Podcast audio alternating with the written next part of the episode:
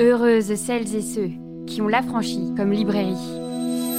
Les mères indignes, les superficielles, les castratrices, les traînées, les repoussoirs, les hystériques, les coincés, les pestes, les carriéristes, les psychopathes, les traîtresses, les mauvaises victimes, les revêches.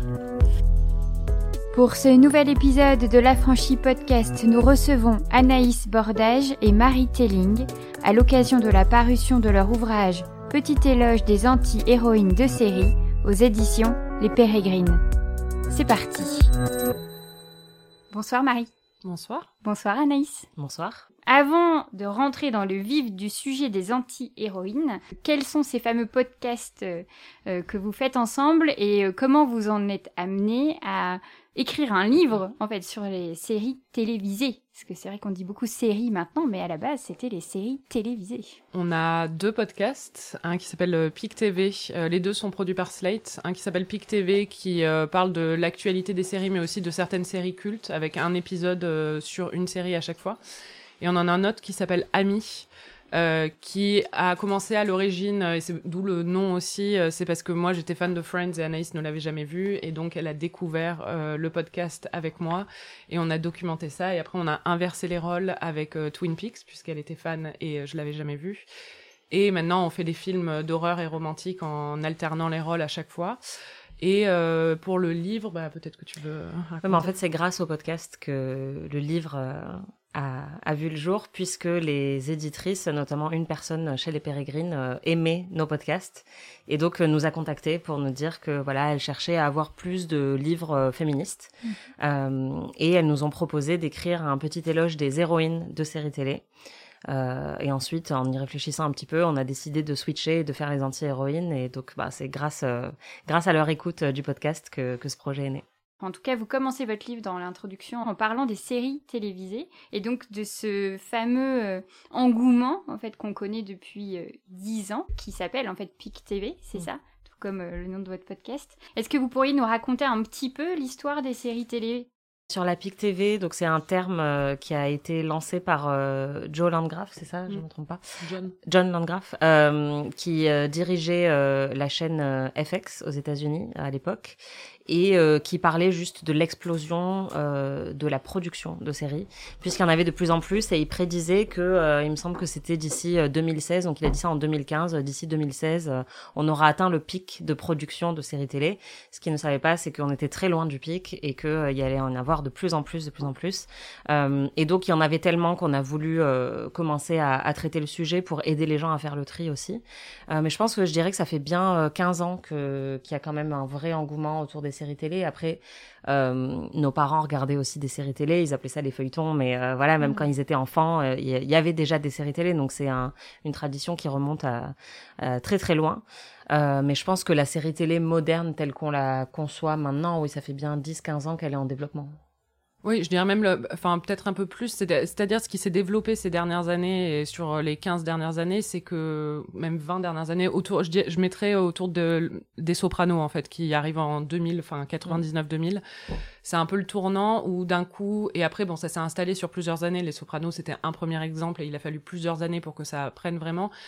Euh, la télé avant était un médium qui était totalement méprisé. C'était un médium euh, de femmes, euh, c'était un médium de domestique euh, sur euh, la télé euh, à l'intérieur pour les femmes au foyer, alors que le cinéma était considéré comme un art. Et, et en fait, au moment de la télé prestige sur HBO, quand ça a commencé avec Les Sopranos, d'un coup, des artistes, enfin des, des créateurs ont pu commencer à euh, mettre en place leur vision euh, dans leur série, alors qu'avant c'était quand même un médium qui était très commercial, même s'il y avait justement nous on enfin on est des grandes fans de Buffy, de The X-Files ou de séries comme ça qui euh, pour le coup euh, euh, avaient des contraintes économiques et qui étaient à la télé euh, américaine et qui ont peut-être été méprisées surtout pour, dans le cas de Buffy en plus Buffy contre les vampires le titre tout ça.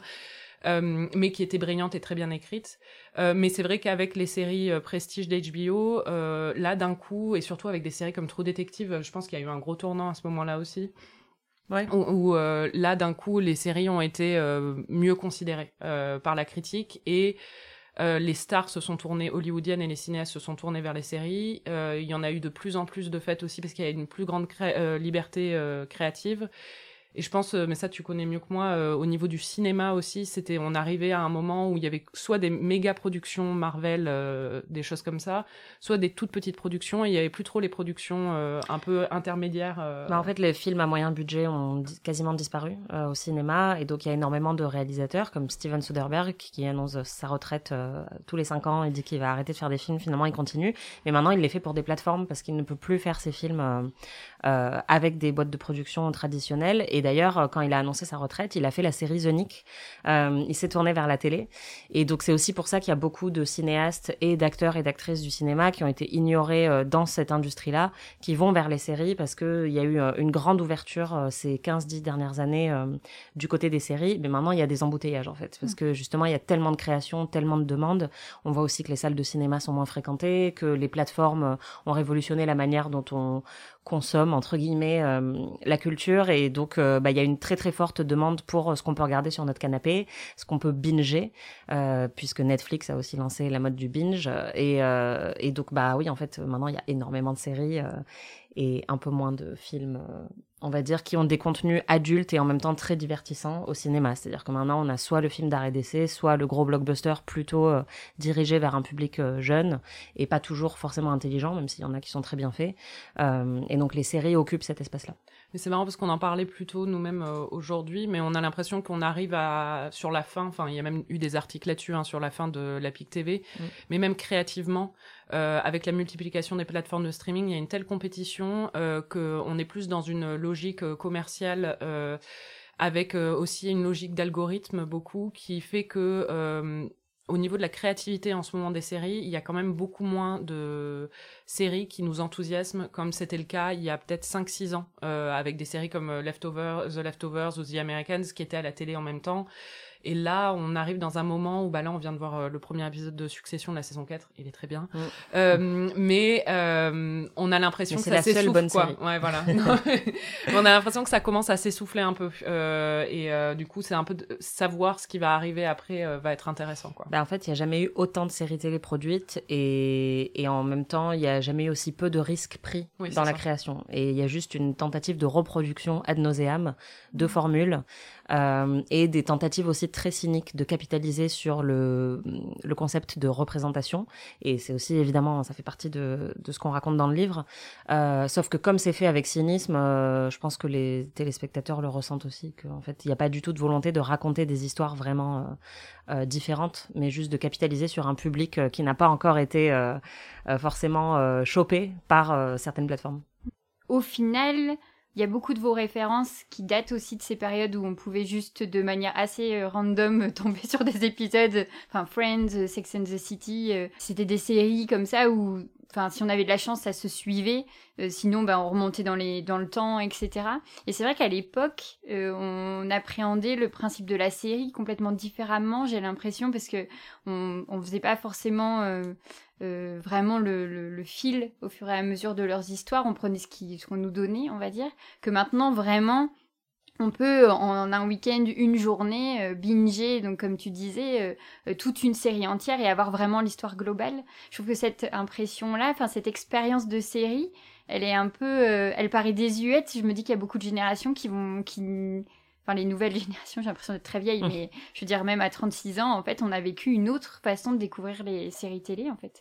Et d'ailleurs, qui ne sont plus des séries télé, qui sont des séries tout court. Euh, oui, bah en fait, il y a, deux choses qui ont changé. Il y a la manière dont on consomme les séries, effectivement, puisqu'elles nous, elles nous viennent maintenant euh, avec des saisons en entier.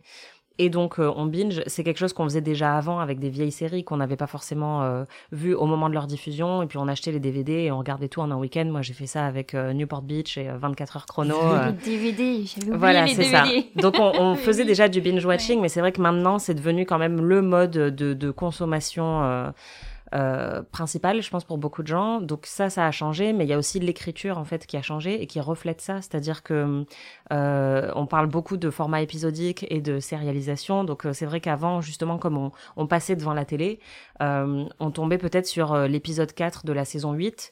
Et moi, j'ai découvert des séries comme ça. J'ai attrapé Alias en regardant la saison 2.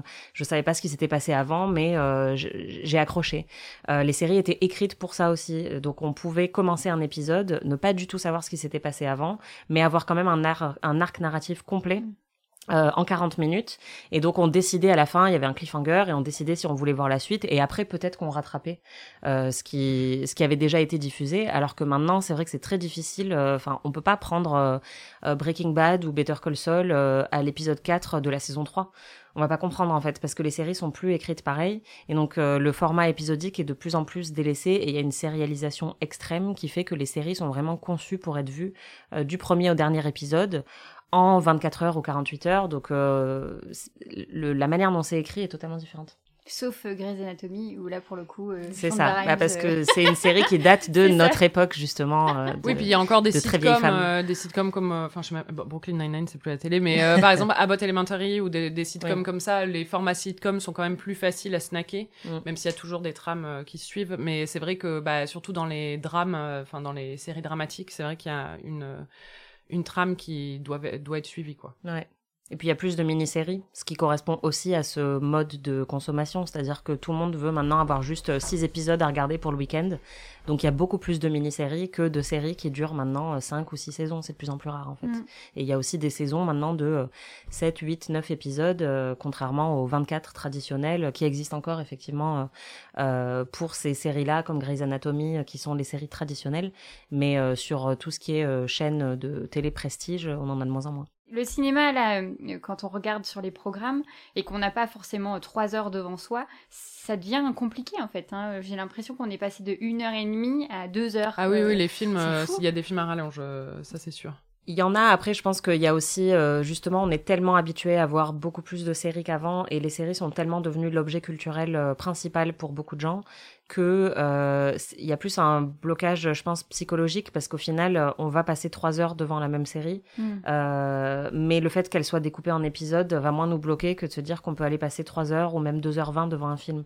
Mais en fait, euh, si vous comptez l'expérience euh, de juste décider ce que vous allez regarder, c'est déjà c'est une heure et demie. À peu voilà, choisir ce que vous allez manger pendant que vous regardez la série, ensuite lancer l'épisode, faire pause pour aller aux toilettes, revenir, regarder un épisode ensuite, etc. Ça fait la même longueur qu'un film. Oui, mais il y a y a il y a hum, une sensation de confort parce que tu es chez toi quoi. Oui, bien sûr, c'est ça. Mais du coup voilà, je pense que c'est plus euh, c'est plus là que ça se joue aussi, c'est qu'on a l'habitude d'avoir des découpages en épisodes maintenant mm.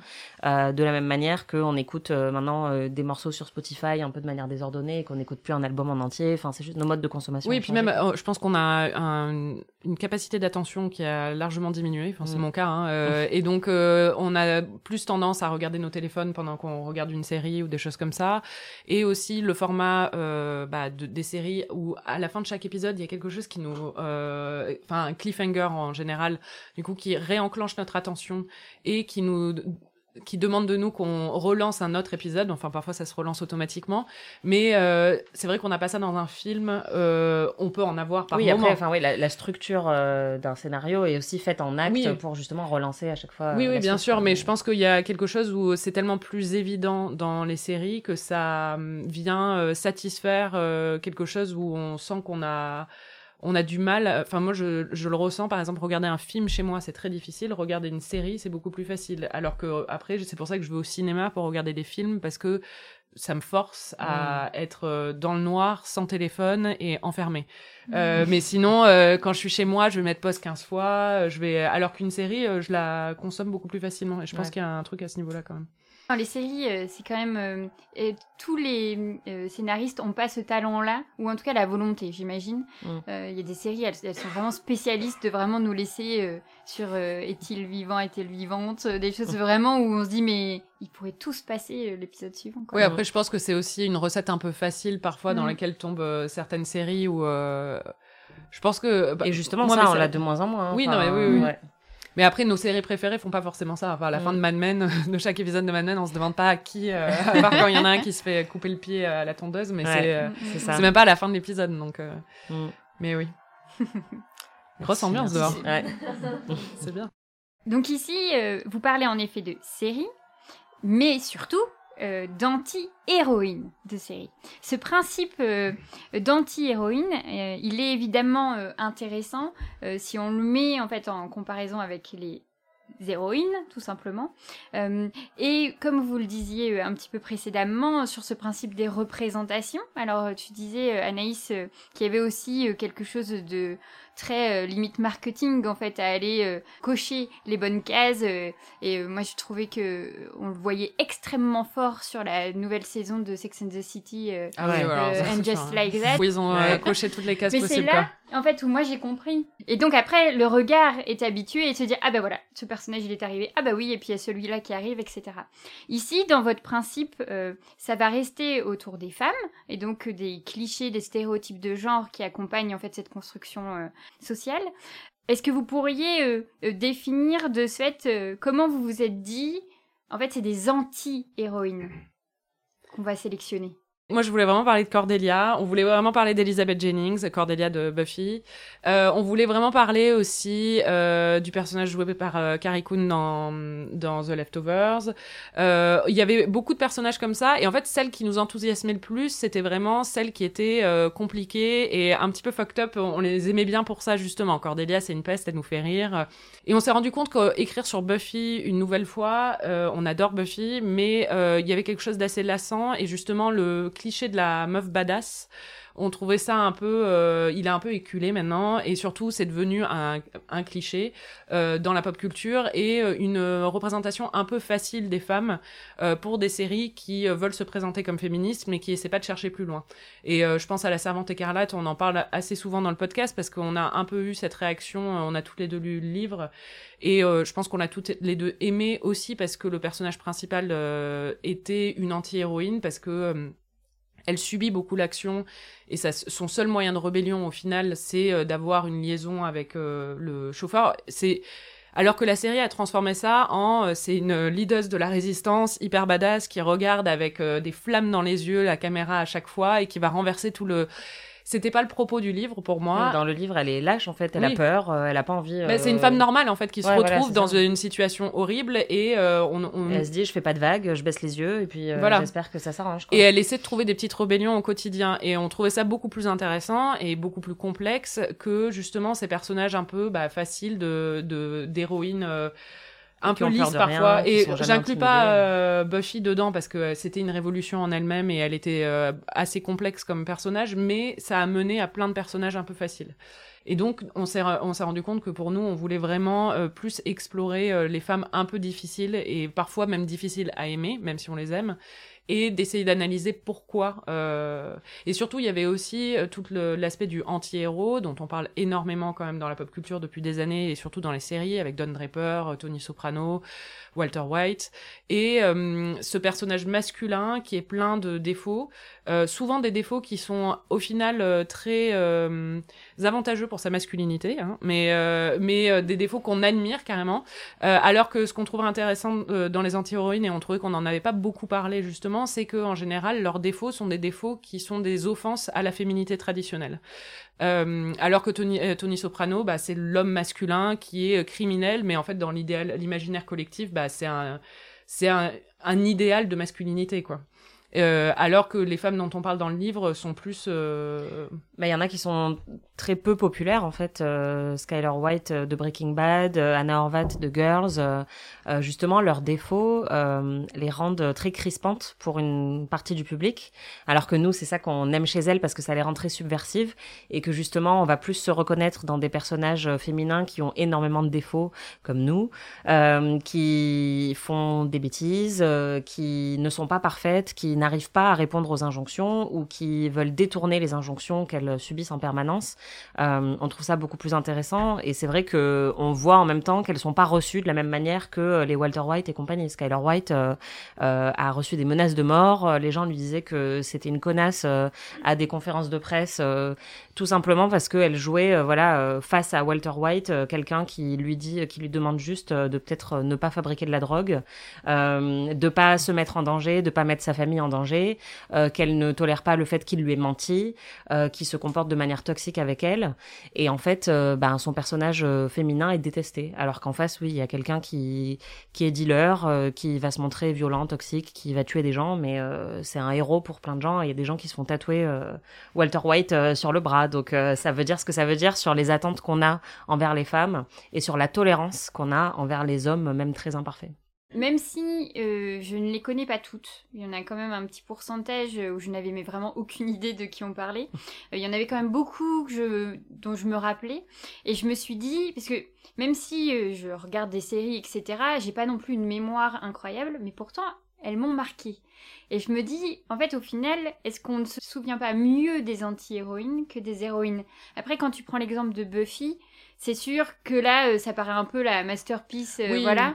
Mais pour je pense que c'est l'exception qui confirme la Ouais. règle souvent. Et puis, Ouais. euh, à, bon, à l'époque, il y avait aussi euh, Scully. Enfin, il y, a- il y a eu pas mal de femmes à, cette, à ce moment-là, mais euh, je pense que oui, c'est pas forcément euh, les anti-héroïnes. Elles sont plus divertissantes en fait, c'est ça. Et Ouais, bah, Buffy je- est divertissante, mais euh, ouais. Il y a certaines séries, euh, par exemple Nellie Olson dans La Petite Maison dans la Prairie ou euh, euh, Kimberly Shaw jouée par Marcia Cross. Il y a une scène dont les gens se souviennent de Melrose Place, euh, c'est quand elle arrache sa perruque et qu'elle a une énorme cicatrice sur le visage et que ça y est, elle commence à devenir un peu la méchante de la série. Donc oui, parce qu'elles sont plus divertissantes, elles sont moins lisses que d'autres personnages.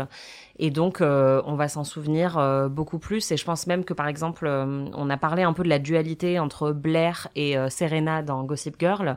Euh, je pense que Blair est devenue une icône Oui, de la pop culture beaucoup plus que Serena. Alors que Serena, évidemment, on l'a trouvée magnifique. Elle a été tout le temps bien coiffée alors qu'elle faisait pas d'efforts. Et voilà, et elle était vachement plus douce et gentille. Mais au final, Blair, qui est une peste, Elle est plus fun. Voilà, elle est plus fun et que ce soit ses tenues, ses répliques, enfin tout ça, c'est devenu beaucoup plus culte, je pense, auprès du public. Euh, parce que oui, en fait, les, vilaines, on les adore. Après, c'est vrai que, comme tu dis ça, ça me fait penser, euh, est-ce que euh, spontanément, en fait, à chaque fois, il y a ce un duo Donc la méchante et la gentille. euh, Dans les teen shows, oui. La brune et la blonde. Ouais, voilà, brune la brune et la blonde, euh, ouais, toujours. Bah, dans les teen shows, oui, et d'ailleurs, ben, on parle de Face, qui était l'anti-Buffy dans Buffy. Ouais, ou même Cordelia qui est l'anti-Buffy aussi. hein. Exactement. Donc oui, ça, on le voit encore aujourd'hui. Après, dans euh, Mad Men, parce que dans vos Oui, il y a exemples, une blonde très méchante. il y a ouais. une blonde très méchante, une brune. Euh, c'est Peggy, elle est brune. Oui, elle est Elle est châtain. Elle est châtain, ouais, voilà. Et euh, le nom m'échappe, qui est rousse. Euh, Ouais, John. John. ouais. Il y a eu une innovation sur Ouais. un trio le- Tout de, fait. représentation euh, qui est hyper intéressant. Pour le Ouais. coup, même, on, on va retrouver la série à deux, dans deux catégories de votre livre. Et c'est vrai que pour le coup, je me- je- j'ai fait l'intégrale de Mad Men pendant un déconfinement. C'était ma prouesse à ce Excellente décision. Mais ce qui fait que je l'ai plutôt bien en tête. Et c'est vrai que le personnage de Betty Draper, euh, il est quand même incroyable.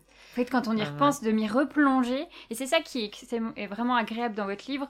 C'est qu'une fois qu'on a bien vu une série, en fait, on peut prendre plaisir à repenser au personnage. Avant d'aller plus loin dans euh, les spécificités de ces anti-héroïnes, je me suis dit que vous pourriez nous lire euh, en ping-pong, s'il vous plaît, vos catégories. Les mères indignes, Les superficielles, les castratrices, les traînées, les repoussoirs, les hystériques, les coincés, les pestes, les carriéristes, les psychopathes, les traîtresses, les mauvaises victimes. les revêches. Ça, c'est un fameux programme. C'est de se dire que là, on a la fine fleur de la sé- des séries. Euh, ces titres, ces catégories, euh, parce que bon, ça, ça paraît euh, euh, peut-être un peu euh, une question très pointue, mais en même temps, il a fallu que vous, vous fassiez quoi? Une liste de toutes vos anti-héroïnes et Ouais. que vous fassiez un peu un tableau Excel en disant bon, elle, elle va plutôt là, elle, elle va un petit peu là? C'était plus des feuilles avec plein de flèches. Oui, c'était. Il y a certaines catégories qui étaient assez évidentes. hein. Les mères indignes, par exemple, c'est tellement un cliché de la pop culture que c'était évident qu'on voulait la faire. Il y a eu d'autres catégories qui étaient un peu plus compliquées. Je pense, bah, on avait, c'est euh, les revêches. euh, c'est celle, euh, on en parle souvent, mais c'est, c'était un peu nos préférés parce qu'il y a Elizabeth Jennings dedans. euh, Il y a Nora, Nora Durst. Euh, Il y a aussi Camille Pricker de, de Sharp Objects. Euh, et en fait, euh, c'était surtout Elisabeth et Nora où on avait un peu du mal à les situer. On savait qu'on voulait absolument parler d'elles. C'était les deux auxquelles on avait pensé au tout début. Mais on avait du mal à savoir euh, où les mettre, euh, enfin comment les définir en fait, parce qu'elles sont assez complexes et aussi elles ont beaucoup de défauts. Et donc c'était un peu de se dire où est-ce qu'on peut les mettre euh, dans le livre, parce que par exemple Elisabeth, on aurait pu la mettre dans les mers indignes. Euh, ou mais les psychopathes. Ou les psychopathes, oui. mais donc, on, on, a, on avait des arbitrages un peu comme ça, au final, euh, sur euh, quel nom donner exactement. Les repoussoirs, c'est pareil, c'est-à-dire que c'était un peu on voulait pas mettre les parce que les moches parce qu'elles sont on voulait pas faire un, un jugement sur le physique de l'actrice parce qu'en plus on ne trouve pas ces actrices moches du tout. Euh, et en plus pour certaines c'est même pas qu'elles sont repoussantes physiquement c'est leur attitude qui est repoussante. Et c'est un peu on pensait plus au terme anglais euh, man repeller donc euh, un repoussoir à homme quoi. Euh, et donc c'est comme ça qu'on y est venu. Mais c'est vrai qu'il y a eu pas mal de chapitres où euh, on a pas mal réfléchi il y en a d'autres où c'était évident. Mm.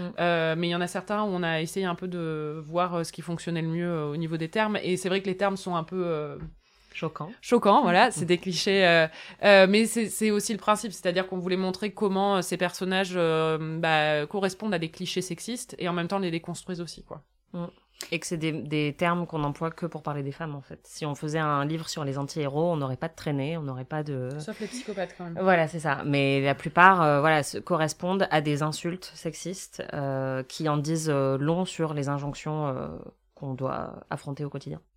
Est-ce que, lorsque vous découvrez des séries, systématiquement, en fait, vous avez une sorte de euh, tri? enfin, vous vous dites euh, ah là, elle va plutôt correspondre à cette catégorie-là ou euh, parce que j'ai l'impression au final, parce que vous avez un euh, angle euh, d'attaque quand même assez large avec des séries plus anciennes, des choses beaucoup plus récentes. Et j'ai l'impression qu'à chaque fois, en fait, on pourrait se dire, bah, chaque personnage pourrait être identifié à son stéréotype, en fait. Si vous parlez notamment, par exemple, de The L ou je parlais de Grey's Anatomy, ou de Mad Men, toutes les femmes sont stéréotypées. Il y a des personnages féminins, bah Nelly Olson ou Kimberly par exemple que tu citais tout à l'heure.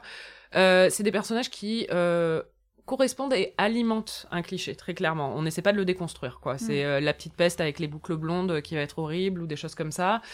Euh, il y a d'autres personnages, euh, ou même Jen, je pense à Jen dans Dawson, qu'on a mis dans les traînées, entre guillemets, mais euh, qui, elle, était slut-shamée pendant toute la série parce qu'elle a perdu sa virginité très tôt, parce qu'elle avait des rapports sexuels. C'est un truc qu'on lui remet dans la tronche constamment et qui avait même subir jusqu'à la fin et être euh, victime un peu euh, de d'un espèce de karma euh, que la série lui a imposé. Et en même temps, il y a d'autres personnages, et c'est ça qu'on voulait montrer aussi, qui ont été écrites pour déconstruire certains clichés. par exemple, euh, bah, pour moi, Elizabeth Jennings, c'est un personnage qui correspond à ça. Camille Pricker aussi euh, de Sharp Objects, c'est-à-dire que mm. c'est un personnage où très clairement, euh, bah, les scénaristes savaient qu'il euh, touchait à certains stéréotypes sur les femmes et qu'il voulait déconstruire certains clichés sexistes. Ou Arabella dans I May Destroy You aussi. Oui, voilà.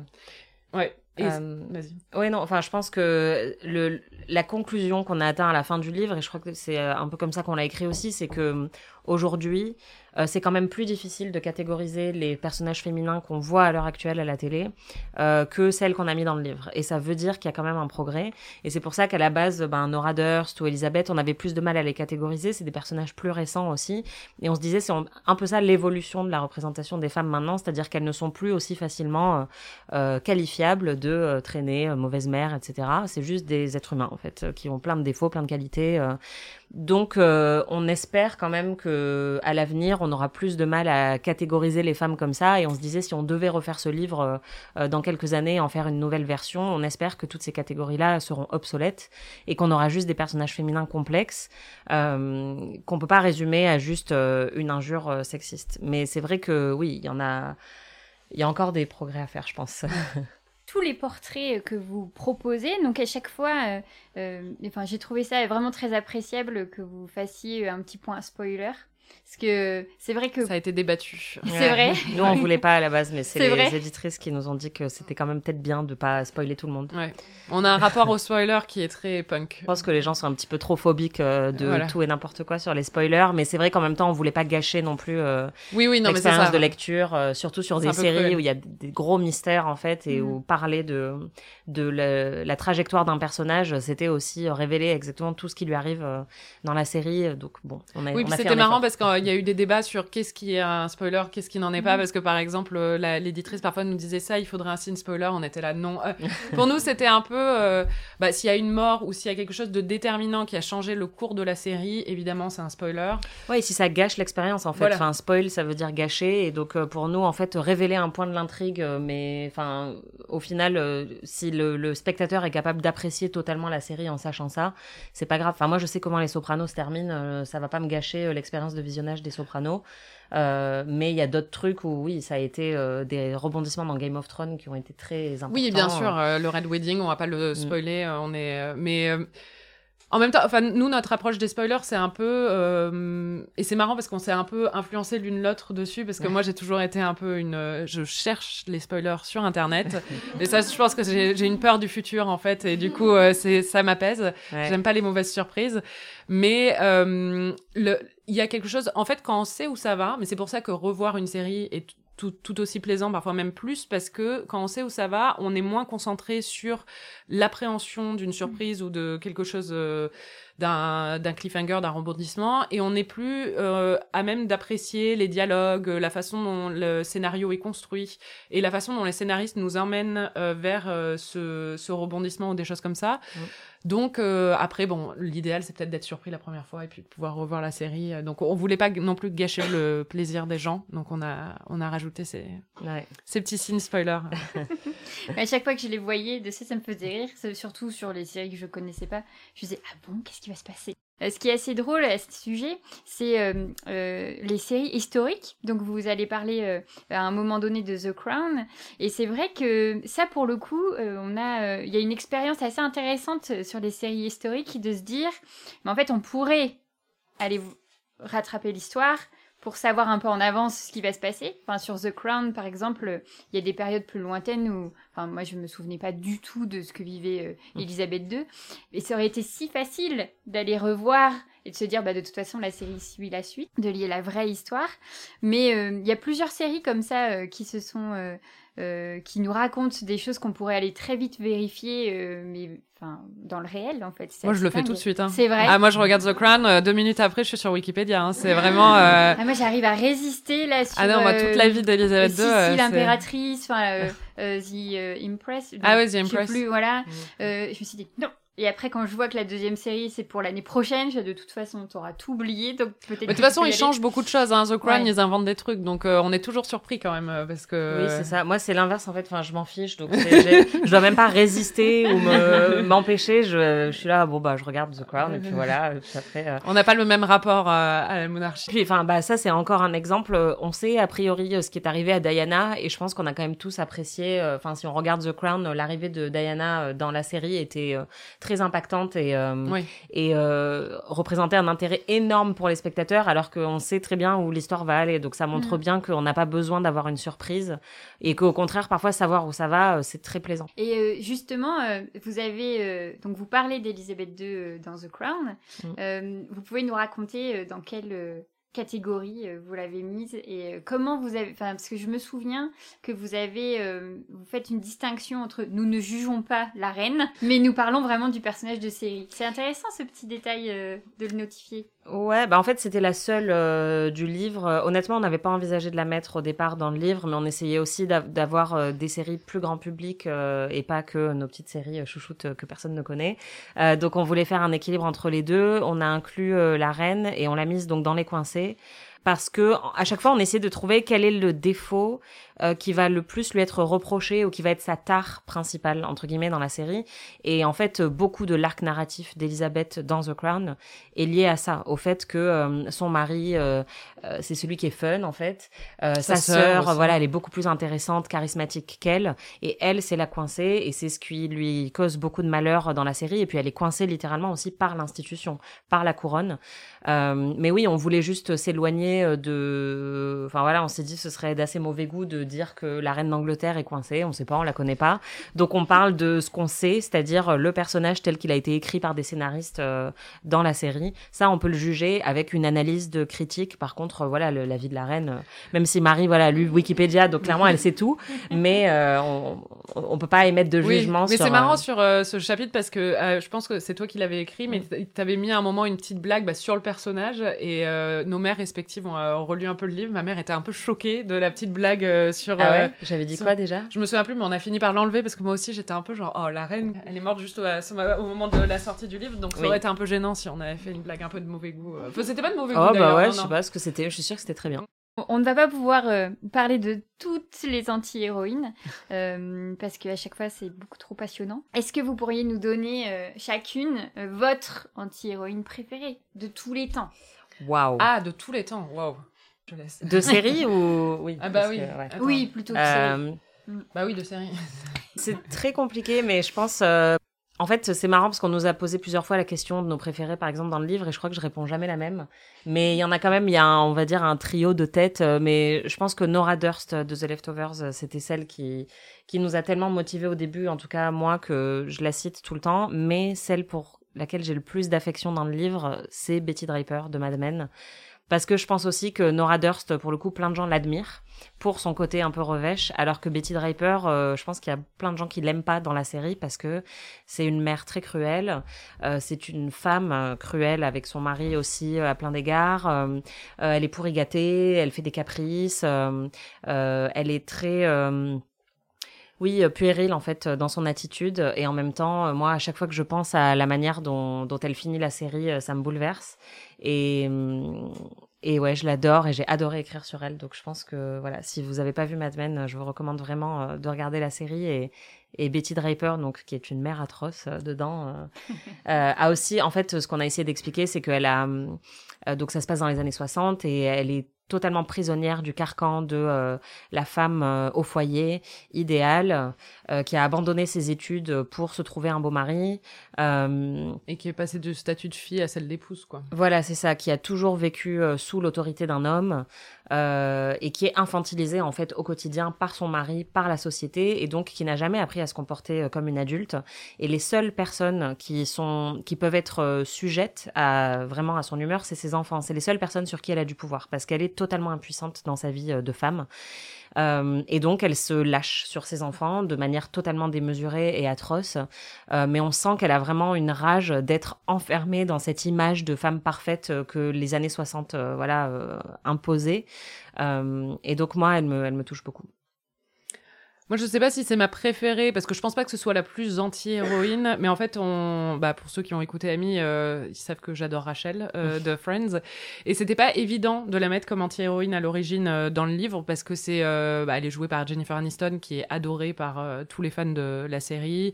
elle a une coupe de cheveux qui a littéralement changé des vies, mais mais en fait, elle est, bah, Anaïs quand elle avait découvert la série n'aimait pas Rachel. J'essaie d'interroger pourquoi.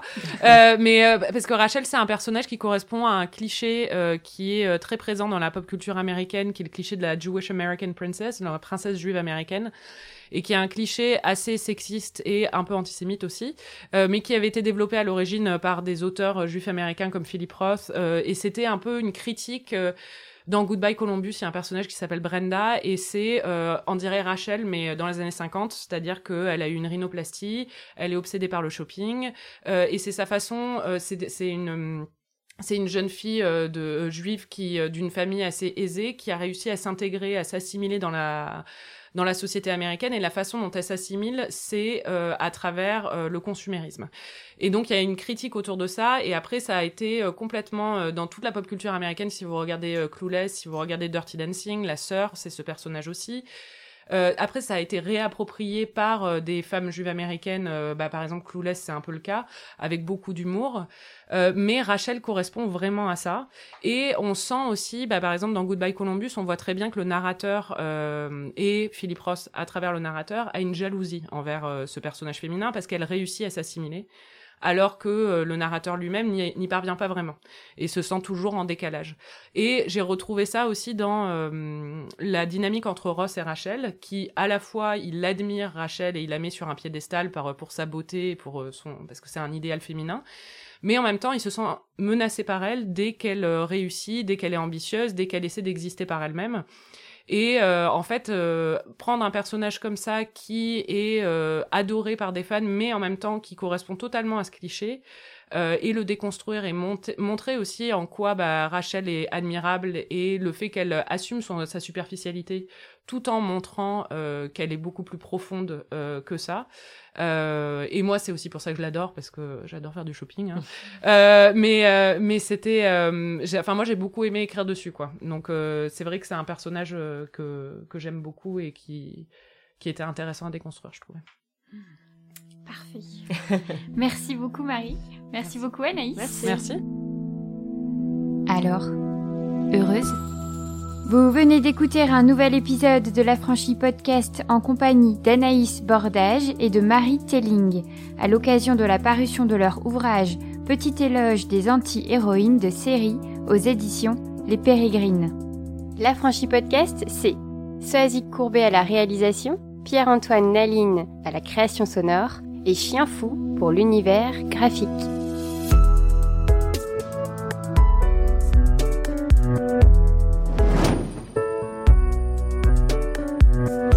Réalises que la vie n'est pas là, que le matin tu te lèves sans savoir où tu vas. Résiste, prouve que tu existes. Avec l'affranchi podcast.